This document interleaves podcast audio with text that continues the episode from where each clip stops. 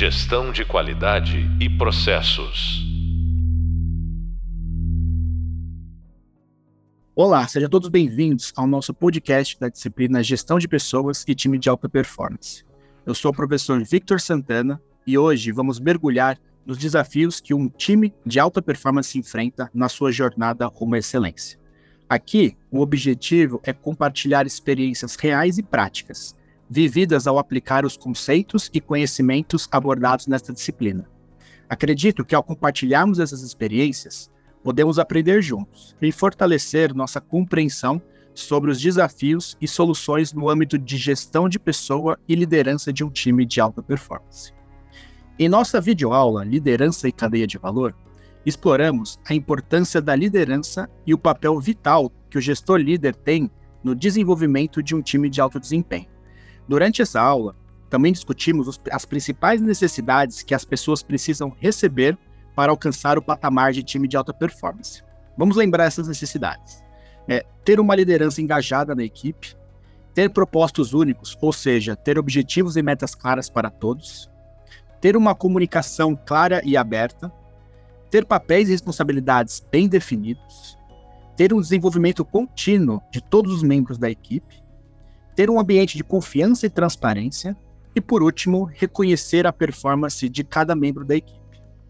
Apesar de termos aprendido teorias e ferramentas que nos auxiliam a atingir esses objetivos, é evidente que encontraremos desafios ao implementá-los. Portanto, neste podcast, Vamos explorar cada uma dessas necessidades, juntamente com as ferramentas e conceitos apresentados pela disciplina, para discutir as dificuldades enfrentadas ao executá-las. Dividiremos essa discussão em dois podcasts. Neste primeiro, abordaremos os desafios dentro do ambiente da equipe. E no podcast Desafios do Gestor Líder, discutiremos os problemas sobre o ponto de vista do dia a dia do gestor líder e suas interações com outras áreas da empresa com a alta direção e também frente à organização da sua própria equipe. Vamos começar. Para isso, sempre nos basearemos em nosso modelo proposto nessa disciplina. Portanto, sugiro que tenha em vista, em mãos, esse material para facilitar o acompanhamento. A primeira necessidade que abordaremos é a de ter uma liderança engajada. Sabemos que esse termo pode ser bastante abrangente, mas vamos simplificá-lo e relacioná-lo diretamente a dois itens em nosso modelo proposto. O primeiro é referente à execução da gestão da rotina. Abordaremos essa metodologia em um podcast dedicado exclusivamente a este tema, explorando seus conceitos, as aplicações e os desafios pontuais ao implementá-lo. Aqui, neste podcast, vale ressaltar que o maior desafio para sua implementação está na resiliência e persistência da equipe como um todo. Quando as pessoas não estão familiarizadas com uma metodologia, é comum não reconhecerem o seu valor imediatamente. Além disso, a falta de expertise e a curva de aprendizado podem levar um tempo até que os resultados da aplicação se tornem evidentes. Recomenda-se, portanto, que ao aplicar qualquer metodologia, incluindo a de gestão de rotina, é, foque em pequenas implementações para despertar o entusiasmo da equipe. E assim, gradualmente, novas ferramentas podem ser introduzidas e aprimoradas. Tentar implementar todos os conceitos de uma só vez pode sobrecarregar e confundir a equipe, especialmente se não tiverem acostumados ou treinados para isso. Para iniciar, focado na gestão da rotina, sugiro concentrar-se na etapa de arrumar a casa que veremos no podcast de gestão da rotina. Começando pela revisão dos indicadores de desempenho e em seguida construindo a árvore de indicadores. Com essa abordagem, já será possível gerar resultados mais rápidos com relação ao foco, organização e priorização das análises dos indicadores da área para a construção de planos de ação. Esse tipo, tipo de abordagem será muito importante pois rapidamente a equipe já verá o valor necessário ao aplicar uma nova metodologia, e assim vão se engajar e querer saber cada vez mais sobre ela. O segundo ponto é sobre o desdobramento de metas. Ao falarmos sobre desdobramentos de metas, nos deparamos com uma das principais dificuldades relacionadas ao equilíbrio entre engajar a equipe a definir os seus próprios objetivos e garantir que essas metas traçadas sejam suficientemente desafiadoras para gerar resultados significativos e consistentes para a empresa. Dentro da metodologia OKR, que apresentamos durante o curso, percebemos que um dos pilares fundamentais para o engajamento da equipe é atribuir a responsabilidade de definição das metas aos próprios indivíduos. Desta forma, cada membro pode se responsabilizar pela tomada de decisão relativas às metas estabelecidas. No entanto, em alguns momentos, os gestores podem perceber que as metas definidas pelos seus membros da equipe são consideradas, vamos dizer assim, fáceis de ser alcançadas e com resultado pouco expressivo. E pode gerar aqueles debates é, entre vou, vamos fazer uma mudança nessas metas ou não, vamos acatar para garantir o engajamento. Para lidar com esse desafio, sugerimos algumas boas práticas. Primeiro, defina estrategicamente os OKRs da equipe, garantindo que, se todos esses forem atingidos, a equipe atenderá às expectativas da empresa. Segundo, lidere pelo, pelo exemplo e define seus próprios OKRs como desafiadores, ou seja, quando você apresentar o OKR da equipe e os seus individuais, o gestor líder acabará demonstrando o que se espera e o que, que ele entende como uma meta realmente desafiadora. Conecte todos os OKRs da equipe com os objetivos organizacionais também, para deixar claro que é, todos os nossos trabalhos serão focados para a evolução da própria empresa. Como terceiro, é, é muito importante que o gestor líder seja o mentor para os demais membros da equipe. Auxilie toda a equipe na construção das metas e promovam reuniões de discussões. É, não imponham mudanças forçadas, não façam alterações dos locais propostos pela equipe, mas sim faça provocações positivas para que as próprias pessoas percebam a importância de estabelecer metas desafiadoras. Acompanhe periodicamente o progresso e avalie, e avalie as metas durante o ciclo do OKR. Assim, cada indivíduo perceberá a necessidade de ajustar as suas próprias metas que não foram suficientemente desafiadoras é, durante o, o, ciclo do OKR. E assim terá a oportunidade de corrigi-las ao longo do tempo. Vamos a um exemplo. É, vou dar aqui um exemplo real que durante um ciclo de OKR que tínhamos dentro de uma empresa, é, nós traçamos o objetivo como reduzir o SLA de contratação de novos fornecedores em 15%. Para atingir esse objetivo, nós estabelecemos um resultado-chave, conhecido como KR, como sendo implantar quatro automatizações de processos no fluxo de contratação de novos fornecedores. O alcance desse OKR dependia de diversas ações, do mapeamento, na mensuração, na priorização, na construção e teste da solução e implementação das automações. Em uma reunião para a definição dos KRs individuais, notei que a equipe estava definindo esses KRs como apenas atividades de um resultado-chave. Por exemplo, havia um KR para mapeamento, um outro para priorização e um outro para testes, por exemplo. Apesar de diversos debates e discussões e provocações para fazer a equipe refletir sobre isso, acabei aceitando esses carros propostos nesse ciclo, mesmo sabendo que eles não seriam é, os melhores OKRs para a situação. Ao final do ciclo, percebemos que após o segundo mês, 80% dos KRs individuais já havia sido atingido, mas nos três meses seguintes, as implementações não foram concluídas por completo devido a diversos motivos. Resumindo, o KR de implementar quatro automatizações ao final do ciclo ficou com apenas 25% da conclusão, ou seja, apenas uma implantação foi realizada das quatro previstas. Já os KRs individuais da equipe estavam em torno de 88% concluídos. Durante a reflexão no final do ciclo, percebemos que essas metas não foram bem construídas pois definimos KRs que, na verdade, eram iniciativas ou meios para alcançar os KRs, e não os resultados chaves em si. Essa discrepância entre os KRs individuais e o, de, e o da equipe foi uma provocação muito positiva. Explicar para a empresa que batemos 90% das metas individuais, mas apenas 25% das metas de equipe, nos levaram a refletir e buscar melhorias na construção dos OKRs. Não afirmo que, após esse ciclo, os OKRs foram construídos perfeitamente, não é o caso. Mas certamente, aos poucos, as próprias pessoas foram se questionando se fazia sentido os OKRs propostos. Acredito que a melhor lição aprendida nesse ciclo foi a de demonstrar por fatos e dados os argumentos de que a meta não foi desafiadora e não foi construída da melhor forma. Com esses fatos e dados, a própria equipe já refletiu sobre isso e eles mesmos já fizeram os ajustes necessários, se engajando cada vez mais nesse processo e nesse ciclo dos OKRs. Além disso, adotamos reflexões sobre que pelo menos dois terços dos OKRs individuais deveriam estar atrelados diretamente aos KRs de equipe desenvolvidos. E assim ajudar a garantir que, se todas as metas individuais fossem atingidas, automaticamente todas de equipes também seriam alcançadas. Parece simples e óbvio, mas durante a execução do ciclo de OKR, encontraremos diversos sentidos dessa natureza.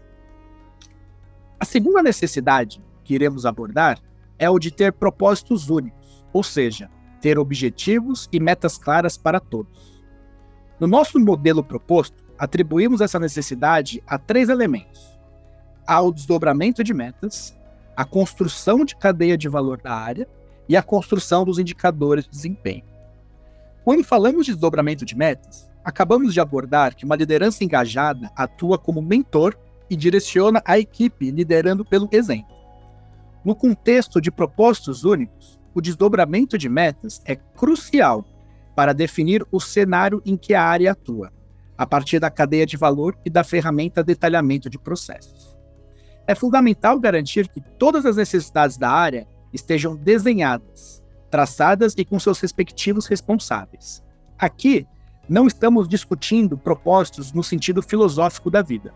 Essa reflexão mais profunda vai além do escopo dessa disciplina. O foco aqui está no propósito do trabalho diário dentro da área e a sua relevância e importância para a empresa. A metodologia OKR, por si só, já nos ajuda nesse propósito, como vimos anteriormente. No entanto, enfrentamos um grande desafio quando ocorrem mudanças de escopo e foco na equipe. Por exemplo, em uma situação em que a área perde dois membros por promoção ou por transferência de outra área, acaba ocorrendo uma ruptura na organização da equipe e a sua rotina, e uma sobrecarga para os membros restantes. Neste cenário, é necessário revisitar os propósitos e metas previamente definidas, que agora se tornaram inalcançáveis. Essas mudanças estão previstas no ciclo do OKR, e é normal que aconteça. É importante evitar o erro de tentar priorizar tudo e manter as metas inalteradas, o que desmotiva a equipe e impede o alcance do alto desempenho. É comum a gente encontrar que tudo é prioridade, mas como diversos jargões a gente já escuta por aí, é se tudo é prioridade, nada é prioridade, certo? Caso a equipe não defina metas desafiadoras o suficiente para, para enfrentar os desafios, o gestor precisará impor suas vontades e mudar as metas de todos, o que também afeta a motivação e o desempenho de todos. Outro ponto-chave para alcançar propósitos únicos é a construção da cadeia de valor. Aqui, a habilidade de, a ser desenvolvida é a consciência da importância dessa ferramenta para entender a própria área. Esses conceitos menos utilizados, como cadeia de valor, exigem constante aprimoramento para sua aplicação efetiva. Um dos desafios é extrair as informações corretas e necessárias da alta direção. Muitas vezes o gestor líder não sabe como abordar essas pessoas, como abordar este tema para garantir que o alinhamento seja feito da melhor forma. Portanto, a definição dos clientes da área e seus entregáveis, ou seja, seus produtos e serviços que a empresa espera dessa área, é crucial nesse processo. Para superar esse desafio, sugiro apenas a prática. Caso não saiba o propósito da sua área dentro da empresa ou sua atuação, questione com algumas perguntas como: se tiver que escolher uma coisa para fazer, o que seria? Essa definição já nos ajudará a entender qual seria a atividade core e principal dentro da nossa área. E assim entenderemos, por exemplo, os produtos e serviços principais que nós entregamos. Outra pergunta que você poderia fazer seria de se a área não existisse, qual área seria mais impactada? Então, por exemplo, se tudo que nós estamos realizando no nosso dia a dia não se concretizar, não for para frente, qual área seria a mais impactada? Isso já nos ajuda rapidamente a entender qual seria o nosso cliente. Muitas vezes as pessoas acham que o nosso cliente da área é apenas o cliente da empresa final. E não. É, diversas áreas possuem seus clientes internos. Vamos pegar um exemplo de uma área de compras, que fornece serviços para diversas outras áreas fazerem aquisições de materiais, ferramentas e assim por diante. Então, um cliente de uma área de compras não é o cliente final, mas sim todos os departamentos da empresa. Uma outra pergunta que você possa fazer é: a outra área dentro da empresa com objetivos semelhantes aos nossos? Até para entender se há é, duplicidade na, é, nos propósitos dessa nossa área, a outra área que tem os mesmos direcionamentos que a gente, isso também é muito importante, porque se isso existir, provavelmente essa atividade não é a core, não é a principal dessa área, mas foi duplicada em algum momento por algum motivo. Tá? É, essas perguntas podem auxiliar rapidamente na definição do propósito da área. O terceiro ponto é a construção do indicador de desempenho. Abordaremos isso com mais profundidade no podcast Definindo Indicadores. Em relação à definição de propósitos claros, um dos principais desafios é determinar a quantidade de indicadores a serem construídos e atribuir a responsabilidade aos indivíduos. O ser humano ele é capaz de acompanhar efici eficientemente entre 3 a 7 indicadores, dependendo da sua responsabilidade e do tipo de atividade. Sendo assim, sugere-se atribuir três indicadores para uma equipe operacional, por exemplo, e cerca de cinco para um gestor líder. Se houver muitos indicadores elencados para acompanhar, é importante criar a árvore de indicadores da área, definindo quais indicadores impactam em outros, mantendo a responsabilidade apenas em uma gama menor deles. Quantas vezes não vemos dashboards por aí, dentro de uma empresa, com diversas informações? É, tem mais de 30 indicadores diferentes, métodos de análise em conjunto, é, é muita informação apenas para deixar agradável de se olhar. É, o mais importante, quando a gente fala de elencar indicadores e definir essa, essa organização e essa árvore, é que a gestão ela é feita pelo indicador mais macro. E caso esse indicador esteja com problemas, aí sim seria necessário e possível acompanhar os indicadores desdobrados para direcionar os esforços necessários. Vamos a um exemplo prático. imaginem um operador de telemarketing que tem a responsabilidade pelos seguintes indicadores: tempo médio de atendimento, produtividade de atendimentos por dia, tempo médio de pausas e percentual de tempo parado, ou seja, ele está aguardando atendimento. São muitos indicadores e muitas informações que esse, esse operador tem que acompanhar ele é cobrado. Neste exemplo, fica claro que o operador ele se sente sobrecarregado com tantas informações para acompanhar. Mas eu pergunto, por que, que o tempo médio de pausa seria relevante se o operador já está batendo o indicador de produtividade de atendimentos por dia, por exemplo? Não faz sentido, certo? É claro que neste contexto estamos focando apenas na produtividade, embora sabemos que existem outras frentes importantes, como qualidade e também a retenção de clientes. Mas neste exemplo, seria mais eficiente colocar o indicador de produtividade de atendimentos por dia como principal para o operador. Somente se esse indicador apresentasse problemas, ou seja, estivesse aquém da meta traçada para ele, deveríamos desdobrá-lo nos indicadores de tempo médio de atendimento e percentual de tempo parado. Assim, rapidamente poderíamos entender que, se o tempo médio de atendimento do operador estiver ruim, este seria o motivo pelo qual a produtividade também está ruim. Essa construção da árvore de indicadores, na minha visão, é o ponto mais importante quando fazemos gestão de performance de um time. Agora, vamos supor que o problema da produtividade estivesse relacionado ao percentual de tempo parado. Assim, poderíamos inclusive desdobrar esse indicador em, por exemplo, o tempo médio de pausas e o indicador de demandas não atendidas. Afinal, se o nosso indicador não foi atendido relacionado ao percentual de tempo parado, é, não necessariamente foi por motivo de performance do operador, mas pode ser por falta de demandas que chegaram para essa pessoa. Desta forma, reduzimos o acompanhamento da performance do operador apenas a um indicador principal, o qual, se atingirmos as metas da empresa, torna-se dispensável os demais indicadores. Resumindo, se a gente atender o indicador de produtividade por dia, por que, que eu estaria preocupado com outros indicadores com relação a esse, a esse colaborador, certo? Essa abordagem evita o erro comum de sobrecarregar os colaboradores com muitos indicadores que podem não ser efetivamente úteis para o seu trabalho. Ao concentrar-se nos indicadores mais relevantes, o gestor poderá então obter informações chaves para aprimorar o desempenho da equipe.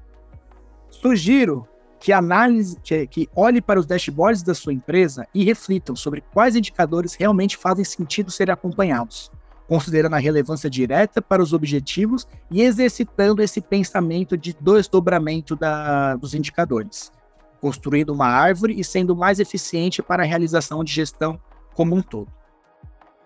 Vamos agora abordar a terceira e a quarta necessidade, que são a comunicação clara e aberta e o ambiente de confiança e transparência. Essas duas necessidades estão interligadas e são fundamentais para o bom funcionamento de um time de alto desempenho. Por esse motivo, no modelo proposto, elas são inseridas dentro da frente de feedback. O feedback não, não se limita a momentos pontuais, como reuniões de avaliação de desempenho. Pelo contrário, é uma ferramenta essencial no dia a dia de um time de alto desempenho. Seu sucesso depende muito da existência de um ambiente de confiança e transparência. Por isso, que essas duas necessidades andam muito em conjunto. Além do feedback, podemos destacar essas necessidades no macro processo de gestão de pessoas, como recrutar e selecionar candidatos. No contexto do recrutamento e seleção, o principal desafio encontrado reside, na transparência e honestidade. Tanto o entrevistador pode se sentir com receio de perder um candidato que ele considere perfeito para a posição, e por isso acaba ocultando informações importantes. Mas também o próprio candidato pode, pode desejar ser selecionado para uma vaga e acaba omitindo informações relevantes ao entrevistador. Esta falta de transparência pode comprometer a escolha adequada do candidato e a correta identificação da vaga que melhor se encaixa com suas habilidades e experiências. A sinceridade durante o processo é essencial para garantir um recrutamento eficiente e uma seleção alinhada aos interesses tanto da empresa quanto do candidato. Para esse mapeamento e identificação do perfil, é muito importante contar com a expertise dos profissionais de RH, que são treinados e acabam, na prática, identificando comportamentos e padrões importantes nas pessoas durante as entrevistas. Uma pesquisa em 2021 da Workable Survey realizada no Reino Unido e nos Estados Unidos, revelou que 20% das saídas de colaboradores das empresas ocorrem nos primeiros 45 dias de trabalho. Esse é um reflexo de um processo inadequado de recrutamento e seleção. Nesse contexto, é preferível contratar alguém com menos experiência, mas que esteja alinhado com as expectativas de trabalho e com a cultura da empresa, do que buscar alguém com mais experiência, mas que acaba desistindo da posição pouco tempo depois. A escolha errada de candidatos, ou colocar o candidato certo, mas na vaga errada, pode gerar desconforto na equipe, aumentar o turnover e o absenteísmo. Ter a visão de impacto na equipe é fundamental para conscientizar a importância de trabalhar esses aspectos dentro do processo de recrutamento e seleção das pessoas do seu time. Essa necessidade também se aplica ao macroprocesso de avaliar pessoas. Muitas vezes, vemos alguém receber uma avaliação de desempenho excelente e duas semanas depois ele é desligado da empresa. Ou ao contrário, pessoas com baixa performance acabam recebendo avaliações super positivas. O principal desafio aqui é separar a relação profissional do pessoal no momento dessa avaliação. Para lidar com isso, há várias possibilidades. Uma delas é dentro da própria metodologia de avaliação das pessoas, que é a chamada avaliação 360. Esse tipo de avaliação, é, no qual é realizada não apenas pelo gestor direto, mas também pelos seus colegas, pelo, pelos seus pares e também por outras áreas que você teve contato durante é, o seu ciclo dentro da empresa, é, faz com que essa divergência e essas é, mudanças de cenários sejam reduzidas ao máximo, porque você terá diversos pontos de vista sobre uma mesma pessoa. Essas duas necessidades, comunicação clara e aberta e o ambiente de confiança e transparência, serão abordadas com mais detalhes no nosso podcast Feedback. A próxima necessidade que abordaremos é a de ter papéis e responsabilidades bem definidas. Para alcançar esse objetivo, no nosso modelo, temos duas frentes de trabalho: o macroprocesso de recrutar e selecionar pessoas e a construção da descrição de cargo. Dentro do macroprocesso de recrutar e selecionar, acabamos de explorar a importância da transparência e abertura para alinhar as expectativas entre ambas as partes, entrevistador e entrevistado. Com relação à definição dos papéis e responsabilidades, o maior desafio está em encontrar o candidato correto. Muitas vezes as vagas são mal definidas, o que pode gerar confusão e expectativas equivocadas no candidato. Ao construir a descrição de cargo, é essencial ser claro e específico sobre as responsabilidades desse cargo, evitando listar apenas atividades pontuais. Uma abordagem mais efetiva é basear as responsabilidades nos processos aqueles que foram detalhados no momento de definir os cargos, utilizando no nosso modelo a ferramenta detalhamento de processo.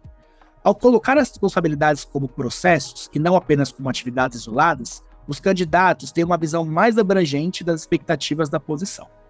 Vamos um exemplo real de uma vaga de analista de compras.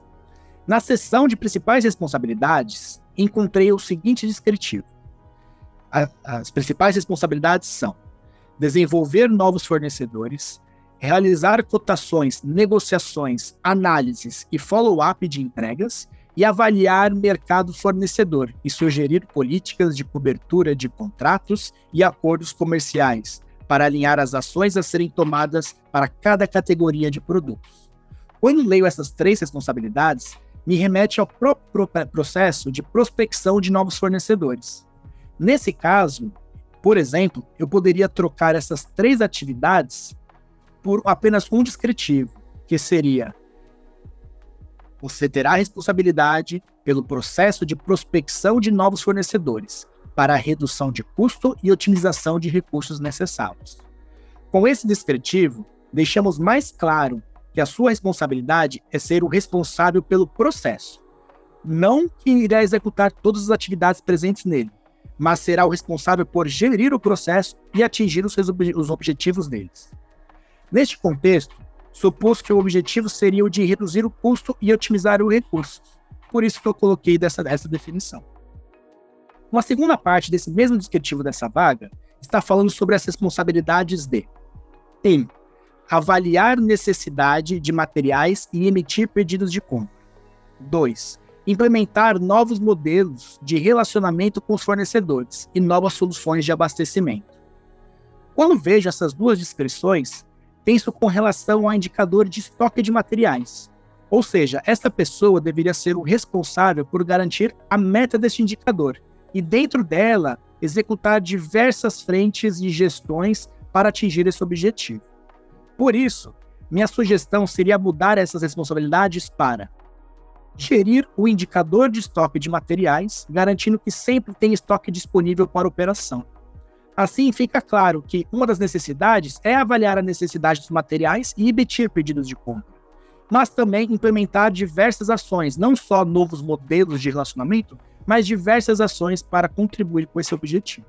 Sobre essa construção de responsabilidades e competências, falamos mais durante a videoaula de mapeamento de competências, no qual trazemos outros exemplos para ajudar a construir isso. Esta construção ajudará também no momento de desenvolver os seus colaboradores dentro da equipe. E por isso que a gente já linka com a próxima necessidade a ser falada, a de ter um desenvolvimento contínuo da equipe, que é crucial para garantir o crescimento e aprimoramento dos colaboradores, bem como o alcance dos objetivos organizacionais. Neste sentido, nosso modelo apresenta duas frentes fundamentais: o macroprocesso de gestão de pessoa de desenvolver e avaliar pessoas. Um aspecto chave para o desenvolvimento contínuo da equipe é a criação de um PDI, ou seja, Plano de Desenvolvimento Individual, personalizado para cada colaborador.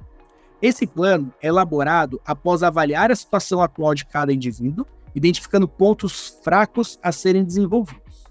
No PDI, é importante estabelecer metas claras e realistas, assim como as ações necessárias para alcançá-las. Um desafio recorrente é a construção eficaz das competências necessárias no PDI. Muitas vezes vemos planos que se concentram em treinamentos e leituras apenas, sem levar em conta a importância da prática na aquisição de novas habilidades. Para um desenvolvimento efetivo, é imprescindível que no mínimo 70% das ações de um PDI sejam baseadas em atividades práticas, permitindo ao colaborador a vivência dessas competências. Por exemplo, se um colaborador precisa melhorar suas habilidades de apresentação em público, ao invés de focar apenas em treinamentos teóricos, o gestor pode adotar uma abordagem mais gradual e efetiva. Inicialmente, o colaborador poderia se dedicar a estudos sobre o tema de seu domínio e criar uma apresentação para o seu gestor, praticando a construção do conteúdo e adequação ao público-alvo. Em seguida, o colaborador poderia desenvolver um treinamento para capacitar a equipe em um tema que ele tenha conhecimento, aplicando-o na prática. À medida que o colaborador avança nas etapas do PDI, ele estará cada vez mais preparado para fazer apresentações em público, com segurança e desenvoltura. É fundamental ressaltar que, por questões didáticas, estou simplificando as etapas apresentadas. No entanto, é importante destacar que cada fase do processo de desenvolvimento pode demandar um período específico, variando de acordo com o progresso individual de cada colaborador em seu desenvolvimento pessoal. Muitas vezes pode ser necessário implementar mais de uma ação para promover a evolução desejada, pois o desenvolvimento contínuo é um processo único para cada pessoa e é essencial que seja adaptado às suas características individuais, a fim de obter os melhores resultados. Cada pessoa possui seu próprio ritmo de aprendizado e assimilação. Portanto, é importante respeitar esse aspecto para garantir um desenvolvimento efetivo e significativo para a equipe como um todo. A construção de competências para o PDI requer um mentor, como gestor, para guiar o colaborador nessa jornada de desenvolvimento. Além disso, é essencial que as competências definidas sejam mensuradas para que o progresso seja avaliado com precisão. Por fim, temos a necessidade de reconhecimento, uma questão muito, muitas vezes negligenciada por gestores que alegam falta de autonomia para reconhecer e recompensar suas equipes. No entanto, dentro do modelo proposto, o reconhecimento é abordado em três níveis distintos. Em primeiro lugar, temos o reconhecimento a nível de estratégia organizacional, que se encontra no planejamento estratégico da empresa.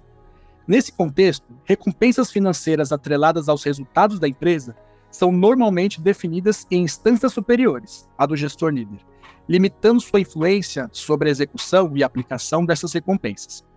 No entanto, nos outros níveis do modelo, como o modelo corporativo de desenvolvimento e o macroprocesso de gestão de pessoas de valorizar pessoas, o gestor líder tem acesso total a entender e direcionar o conhecimento.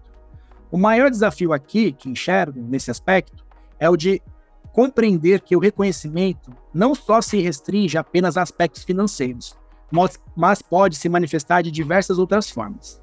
Reconhecer e valorizar o trabalho de alguém pode ser alcançado através de algumas iniciativas criativas, tais como premiações por projetos relevantes, demonstrando o reconhecimento da empresa pelos esforços individuais e coletivos, oportunidades de apresentação para alta direção, permitindo que a pessoa exponha seu trabalho e ganhe visibilidade dentro de uma organização.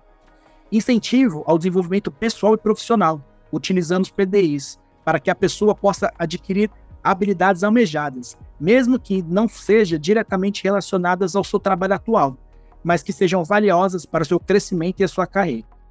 E além disso, é possível fomentar um plano de carreira organizado, preocupando-se em desenvolver uh, a equipe não apenas para sua área e com as suas atribuições atuais, mas visando possibilidade em diversas outras áreas da empresa, até mesmo em outras empresas que essa pessoa terá no futuro. O mais importante aqui é ter esse reconhecimento, pois ele é genuíno, uma vez que você deseja o melhor para a pessoa, seja onde ela estiver, ah, contribuindo cada vez mais para o seu crescimento de carreira. É essencial que os gestores líderes entendam que reconhecer e recompensar a equipe vai muito além dessas questões financeiras, envolvendo aspectos emocionais e profissionais. Ao proporcionar um ambiente de reconhecimento positivo e genuíno, o gestor pode elevar a motivação, o engajamento e a produtividade da sua equipe. O reconhecimento deve ser uma prática constante, visando valorizar o esforço e o empenho dos colaboradores, criando assim uma cultura organizacional que valoriza e incentiva o crescimento e o desenvolvimento profissional e pessoal de todos os membros da equipe. E assim chegamos ao fim do nosso podcast Desafios do Time de Alta Performance. Esperamos que vocês tenham aproveitado este momento. Neste episódio, exploramos os desafios enfrentados por um time de alto desempenho em busca da sua excelência. Aprendemos que para alcançar esse patamar, é essencial contar com uma liderança engajada, propósitos claros, uma comunicação aberta, papéis e responsabilidades definidos, desenvolvimento contínuo da equipe, um ambiente de confiança e transparência, além de um reconhecimento adequado. Manter uma alta eficiência em um time de alto desempenho é um caminho que requer esforço e dedicação contínua. Sabemos que os desafios surgem, mas com trabalho em equipe, comprometimento e visão estratégica, é possível superá-los e alcançar os resultados ainda mais extraordinários. Gostaria de agradecer a cada um que está nos escutando e dedicando seu tempo a este podcast. Acompanhe os demais para saber mais e aprofundar é, esses conhecimentos. E fiquem à vontade é, para também praticar as leituras dentro do nosso e-book e acompanhar as nossas videoaulas para consolidar todo o conhecimento que queremos trazer a vocês nessa disciplina. Agradecemos novamente por estarem conosco nessa jornada. Agradeço novamente por estarem conosco neste podcast e até a próxima.